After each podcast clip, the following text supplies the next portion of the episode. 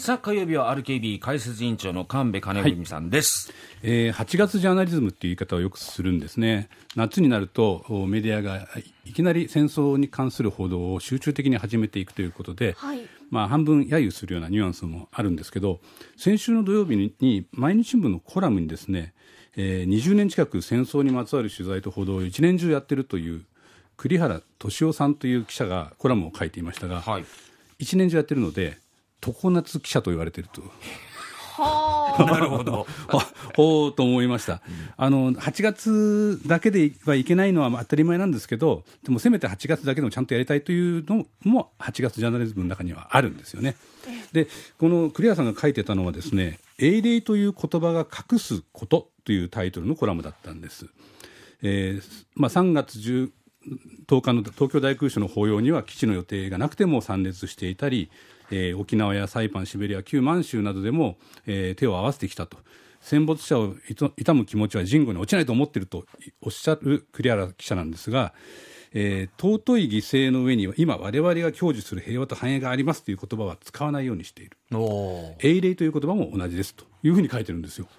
どういうことかなと思ったんですがあの英霊とか尊い犠牲という言葉を使うと誰のもしくはどの団体のどんな判断ミスで出口なき戦争に突き進んだのかという史実が後ろに行っちゃって責任が見えにくくなってしまう。なるほどというのが一つ目。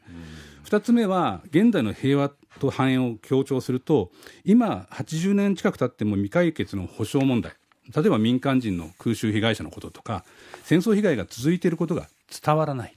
この2つの理由で尊い犠牲の上にとか英霊という言葉を避けるようにしているというおっしってるんですね。これはとてもいい視点だと思いました。あのそういう意識は必要だと思いましたね。でたまたまあのこの夏なんですけど私があのブックスキューブリックさんで買った本なんですけど「あのこの国の戦争」というタイトルの新書、えー、川出新書の一冊の本があります、はい、もう持ってきましたけど小説家の奥泉光さんと歴史学者の加藤陽子さんの対談です、まあ、対談なので非常に読みやすくて、うん、この中で、えー、どうして日本がこのこういう戦争を引き起こしていったんだろうかということが丁寧に、えー、専門家の加藤さんと、えー、奥泉さんが質問するような形で進めていくんですね。例えばあのポツダム宣言というの連合国軍のの宣言があって日本が受諾するかどうかというのが最後焦点になるわけですけど、えー、日本軍の軍隊が完全に武装武装を解除された後はそれぞれかの家庭に復帰して平和的な生活を営む機会を得られるよと書いてある。だそうです。僕もよく本文あんまり読んだことなかったんで知らなかったんですけどところが、えー、戦争末期の日本国家はあ軍部の指示によってこの条項を隠して報道させたとつまりあの生きて領収の恥ずかしみを受けずっていう教育をずっとしてきたわけですよね日本軍は。だから帰ったら平和的に暮らせるんだよっていうことがポツダム宣言に書かれていることを国民に伝えていなかった。はあ、いうことですね。で、えーまあ、この中で加藤さんはあこれを正直に書けば国民の公選意識が鈍ると思ったからでしょうと、うんうんうん、為政者はこのようなことをやるんですということを書いていてあの非常にこの、うん、胸を打たれるというか、ね、知らないで戦っていたと。でもう一冊の本あの山本七平さんという評論家が書いた昔の本なんですけど「一下級将校の見た帝国陸軍」という文春文庫の本があります。これも今でも本屋さんで売ってるんですけど、えー、21歳で徴兵された山本さんが当時の自分が見た日本軍の状況を書いていますこれがですねあの山本七平さんっていうと私が学生の頃は、えー、中曽根内閣での倫理教育審議会で委員をしてたり、えーまあ、保守系の内閣の手伝っているような体制寄りの人っていう印象が僕はあったんですよ。はいうん、ところがですねこの方が見た帝国陸軍論はもう実体験なんです。これもすごくてですねまあ、因数主義っていう言葉を僕あの初めて聞いたんですけど因っていうのはあの、はい、えっ、と運動因とか教因の因ですね、はいはい、頭数でね、はい、で因数主義というのがはびこっていたとこのこの中で本の中で徹底的に陸軍の状況を追求していきます、えー、因数というのはですね例えばあの、えー、上官から暴力を振るわれてたやつは手を挙げろ。誰も挙げない。だからいいません。という報告を上げていく数字が整っていればそれでいいとなしてしまう陸軍、まあ、軍隊の悪しき風習のことを語っているんですね。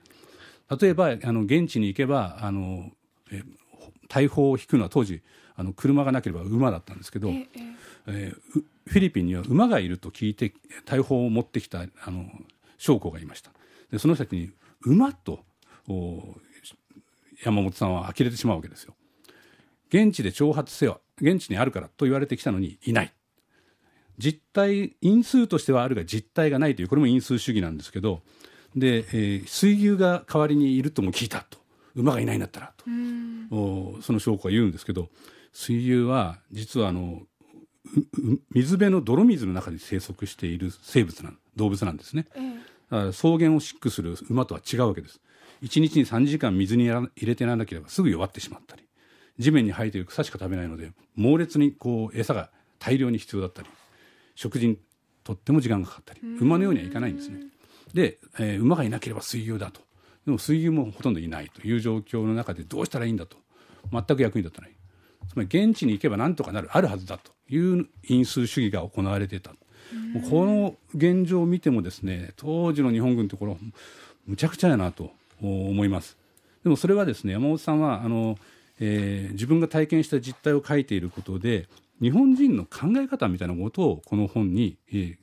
ー、書いていますでその後も山本さんはですねずっと日本人の在り方を戦後論じていく、まあ、保守系論客として活躍していくわけですけど根底には戦前の日本のこのひどさみたいなものがずっとあったというのがこの本を読んでよく分かりました。あまり今までねあのちょっと避けてて読んでなかったんですけど実はこの一下級将校の見た帝国陸軍文春文庫は一番初めに紹介したこの国の戦争の中でとてもよく書かれているというふうに紹介されていた本だったんですよ。だからあの今まで手をつけていなかったんですけどあの改めて見てみようと思って見たんですがよかったです。この2冊はですねおすすめですね。この国の戦戦争、えー、川出新書。それから、えー、一下級将校の見た帝国陸軍、えー、山本七恵さんで文春文庫本屋さんでお買い求めができます。で、えー、その最初に紹介したあの栗原記者なんですけど戦争は自然災害ではないとコラムで書いていたんですよ。でどういうことかなと思うじゃないですか、はい。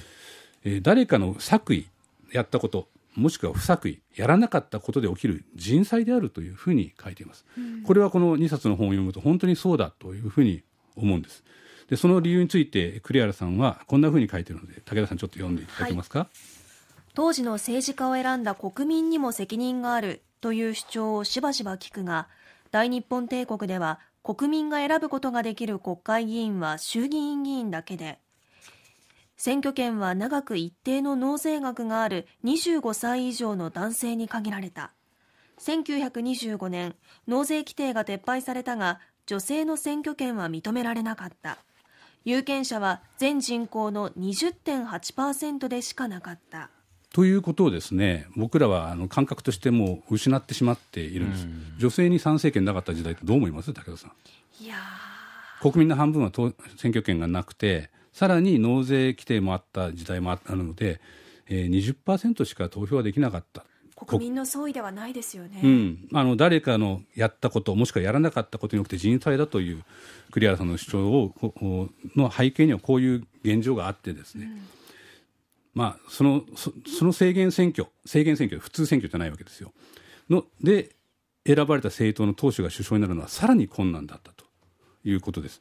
えー、515事件で犬飼武首相が殺された後11人が首相になったけど8人が軍人だった、うん、残りの3人は官僚だったりあの、えー、貴族院の議長だったりして選挙で選ばれた人は1人もいないと。対米開戦時の登場内閣には衆議院議員は1人もいなかったと。いうことを考えると、戦前、自分たちで何も決められずに死に送り込まれた兵隊兵隊さんたちや空襲で被害になったり一般の方々本当にひどい目になったなというふうにも思いますね。でそういう意味では8月ジャーナリズムって言われてもきちんとこの時期にはあの放送していく新聞を書いていくことが必要なんじゃないかなと思ってるんですよね。であの RKB ではですねあの、えー、私デジタルの担当してるんですけども、えー、BC 級戦犯の衣装を制作した大村由紀子さんが取材手記をインターネット上で今公開していたり夕方のニュースではあの昨日は富田の森の悲劇を伝えるっていう企画をやったり、えー、やあの8月ジャーナリズムと言われてもやっています。